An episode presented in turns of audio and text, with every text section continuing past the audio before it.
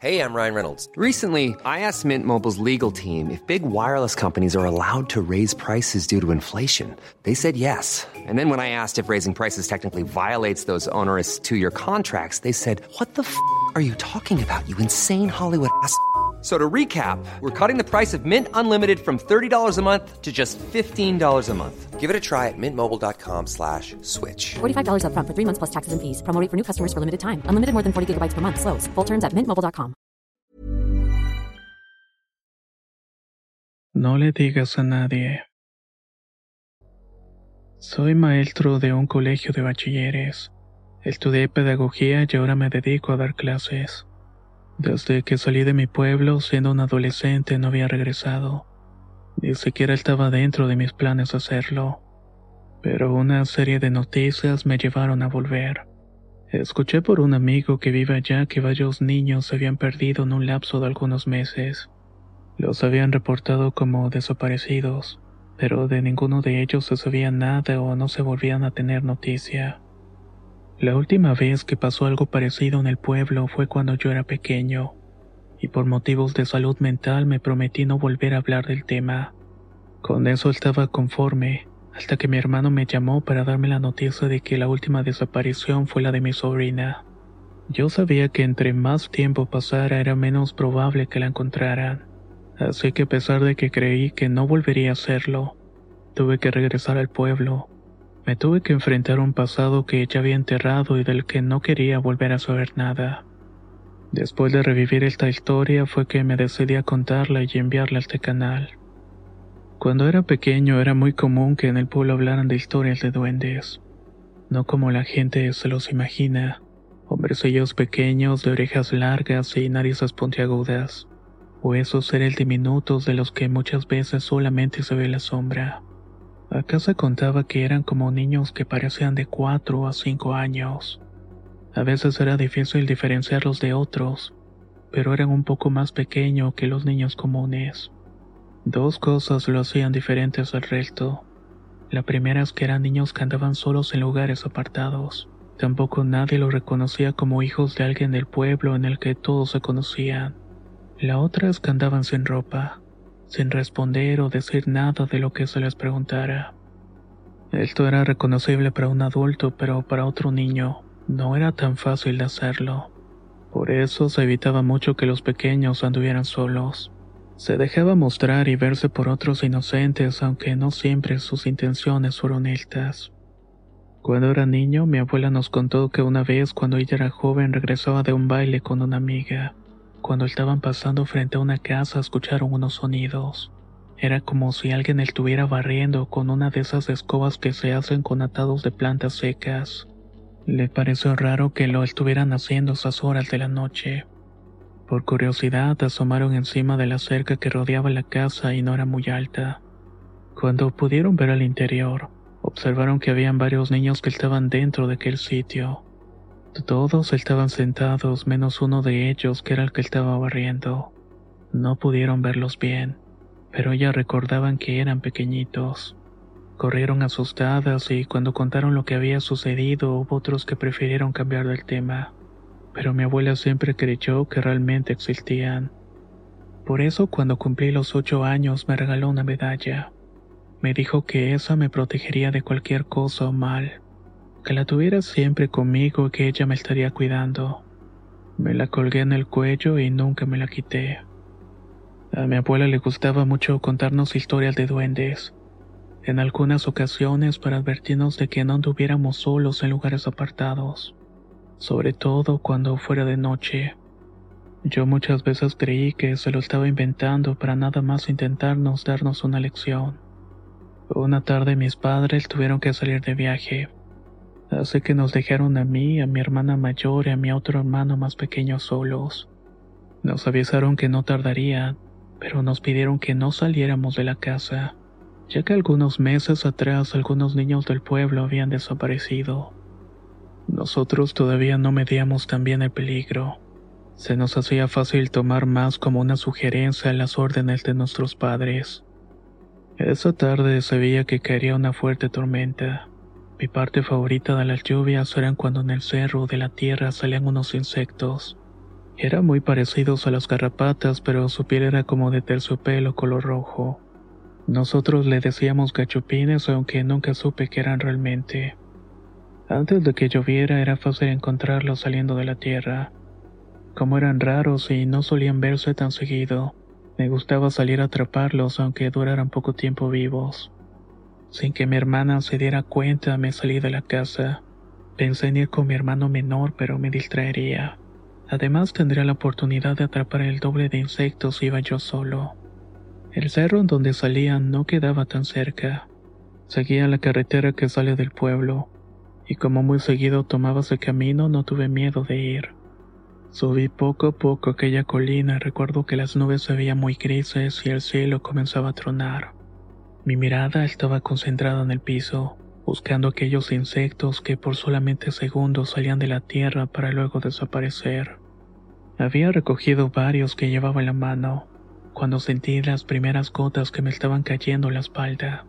Esa era señal de que debía regresar a la casa, cuando de pronto vi que uno más salió de la tierra. Antes de que se escondiera, otra vez me agaché para atraparlo. Cuando extendí mi brazo para agarrarlo, otra mano apareció para tomarlo antes que yo. Era una mano pequeña, más pequeña que la mía. Cuando me levanté vi que tenía frente a mí a un niño de cabello lacio. Este le cubría parte de la cara. Su piel era oscura un poco más que la mía y con ojos grandes.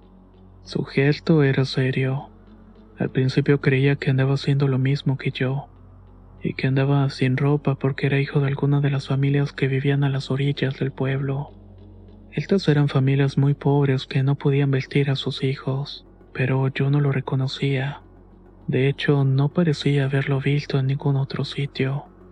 Le pregunté quién era o cómo se llamaba, pero él sin decir ni hacer una sola mueca, me hizo una seña con la mano pidiendo que lo siguiera. Se dio la vuelta y se fue corriendo en dirección a la parte más alta del cerro.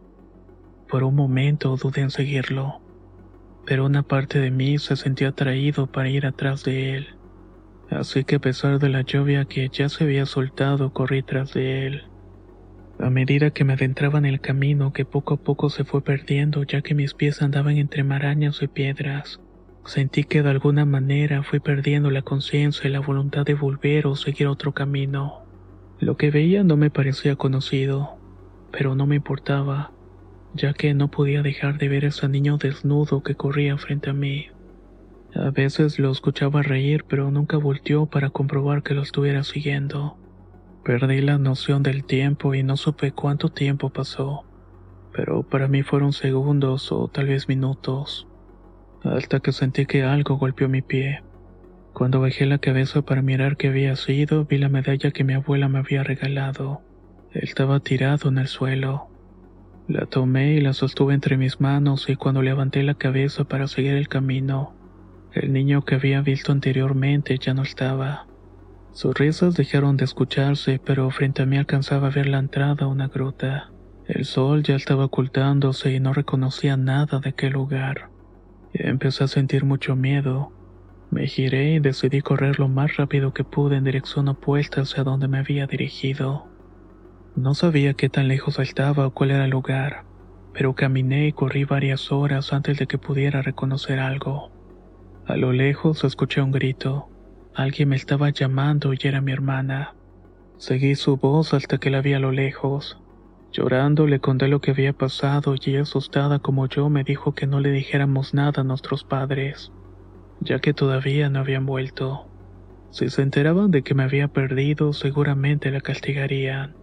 Por mi miedo, más que para evitar el regaño de ella, decidí callar y no decirle a nadie.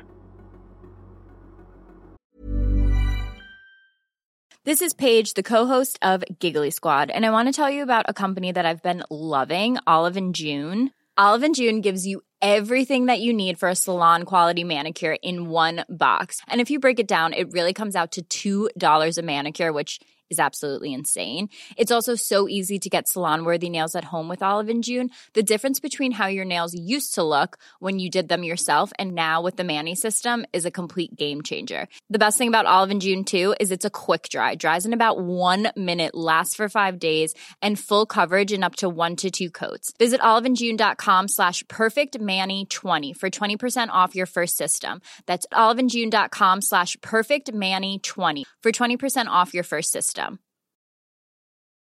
How would you like to look five years younger? In a clinical study, people that had volume added with Juvederm Voluma XC in the cheeks perceived themselves as looking five years younger at six months after treatment. Look younger, feel like you. Add volume for lift and contour in the cheeks with Juvederm Voluma XC. Reverse signs of aging by adding volume to smooth laugh lines with Juvederm Volure XC. For important safety information and to find a licensed specialist, visit juvederm.com. That's J U V E D E R M.com. Not for people with severe allergic reactions, allergies to lidocaine, or the proteins used in Juvederm. Common side effects include injection site redness, swelling, pain, tenderness, firmness, lumps, bumps, bruising, discoloration, or itching. There's a risk of unintentional injection into a blood vessel, which can cause vision abnormalities, blindness, stroke, temporary scabs, or scarring. Talk to a licensed specialist to find out if it's right for you.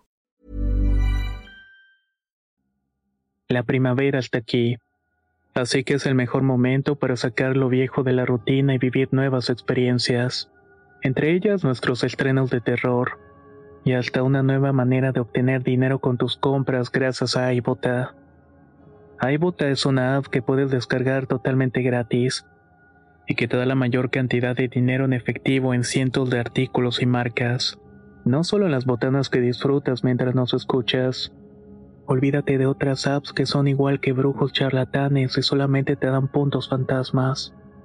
Con iBota simplemente agrega tus ofertas a la aplicación y obtén dinero real que podrás transferir a tu cuenta bancaria, PayPal o tarjeta de regalo.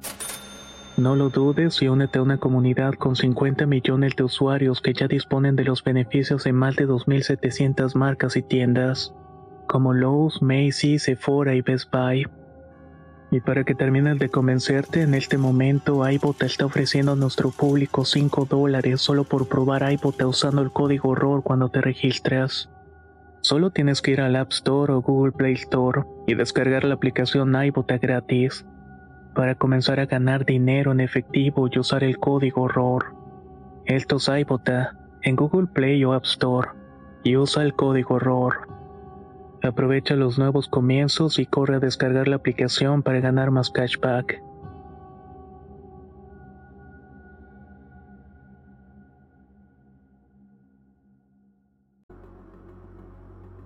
Después de eso, yo nunca escuché de alguien más que le pasara lo mismo que me pasó a mí. En cuanto tuve edad de irme a estudiar a otro lado, me fui. No volví a regresar al pueblo ni cuando mi abuela o mis papás murieron. Fue hasta que recibí la llamada de mi hermano contándome que mi sobrina se había perdido.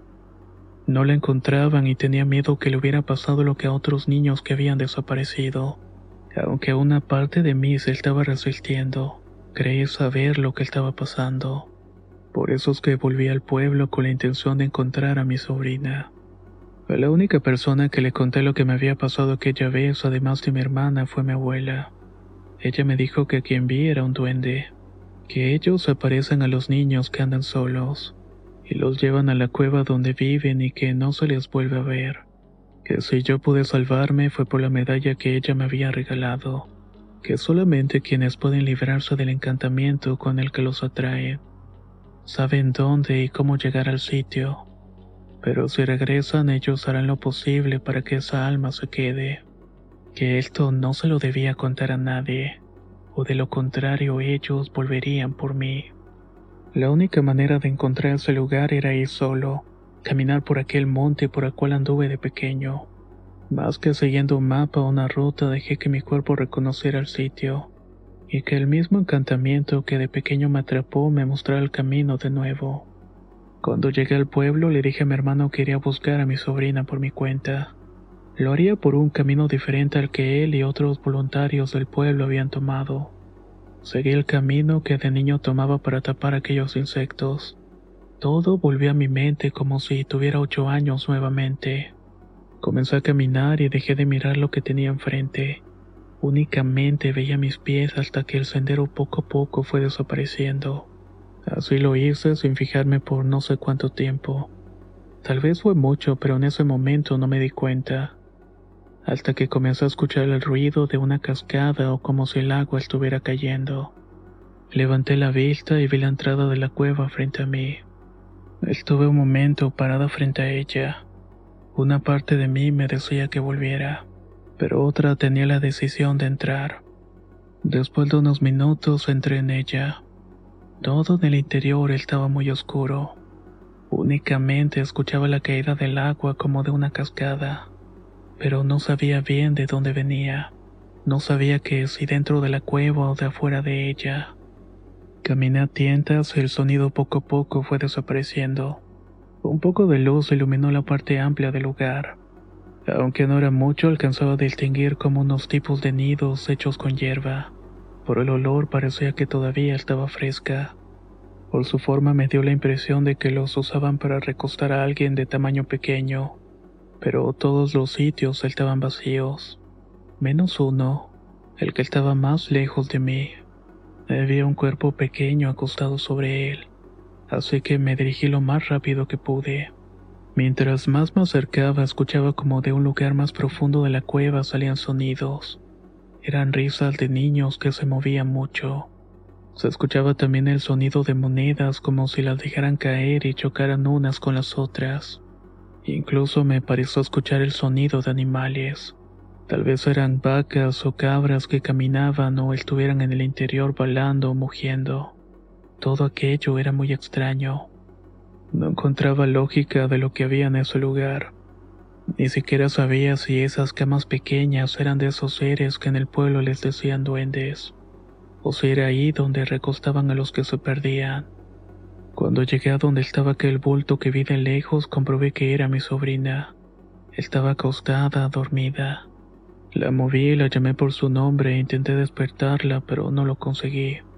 Era como si estuviera sumida en un sueño muy profundo. La tomé entre mis brazos y la levanté y procuré no hacer tanto ruido. Pero cuando me dispuse a avanzar hacia la salida, no podía moverme. Aunque diera pasos o corriera, no me movía de aquel sitio. Comencé a sentir una gran desesperación y una presión en mi pecho. Escuché cómo las voces y los ruidos que antes estaban más dentro de la cueva comenzaban a acercarse. Cerré los ojos y lo único que pude pensar fue mi abuela. Así que dije para adentro Ave María Purísima. Allí escuché un sonido seco, como si una de aquellas monedas que se escuchaban chocar hace un momento hubieran caído al piso. Después de eso sentí como un viento fresco me daba en la cara. Abrí los ojos y me di cuenta que estaba en la entrada de la cueva. Sin mirar atrás, corrí con mi sobrino a los brazos hasta llegar al camino que me resultaba conocido. Pasaron tal vez unas tres o cuatro horas antes de llegar al pueblo. Cuando encontré a mi hermano y le entregué a su hija, me preguntó dónde la había encontrado. Le dije sin tanto detalle que en el cerro. Por la alegría de tenerla nuevamente, no me pidió más explicaciones. Cuando mi sobrina recuperó el conocimiento pude hablar con ella.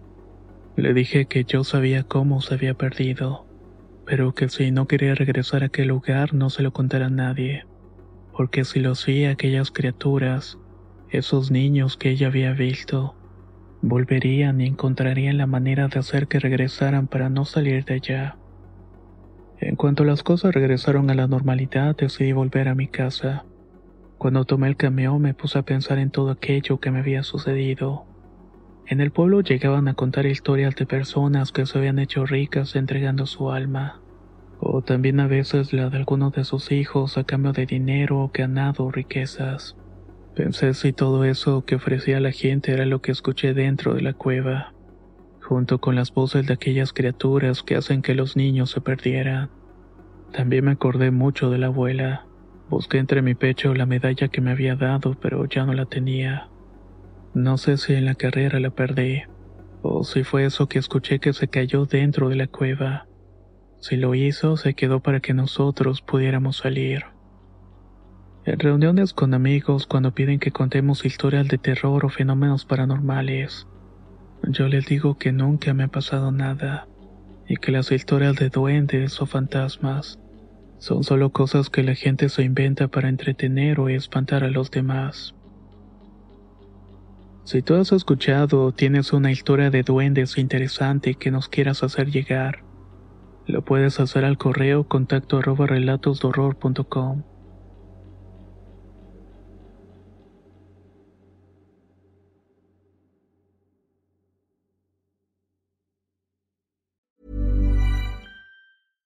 Catch yourself eating the same flavorless dinner three days in a row? Dreaming of something better? Well, HelloFresh is your guilt-free dream come true, baby. It's me, Kiki Palmer.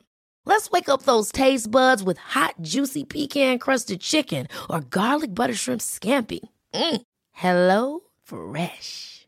Stop dreaming of all the delicious possibilities and dig in at HelloFresh.com. Let's get this dinner party started. If you thought the only way to get a more defined jawline with natural looking results was through surgery, think again. Juvederm Volux XC is a non surgical injectable gel filler that improves moderate to severe loss of jawline definition and can help you achieve natural looking results with little downtime. Even better, this improved definition lasts up to one year with optimal treatment. No maintenance required. Improve jawline definition for a smooth, sculpted look with Juvederm Volux XC. For important safety information and to find a licensed specialist, visit juvederm.com. That's J U V E D E R M.com. Not for people with severe allergic reactions, allergies to lidocaine, or the proteins used in Juvederm. Common side effects include injection site redness, swelling, pain, tenderness, firmness, lumps, bumps, bruising, discoloration, or itching. There's a risk of unintentional injection into a blood vessel, which can cause vision abnormalities, blindness, stroke, temporary scabs, or scarring. Talk to a licensed specialist to find out if it's right for you.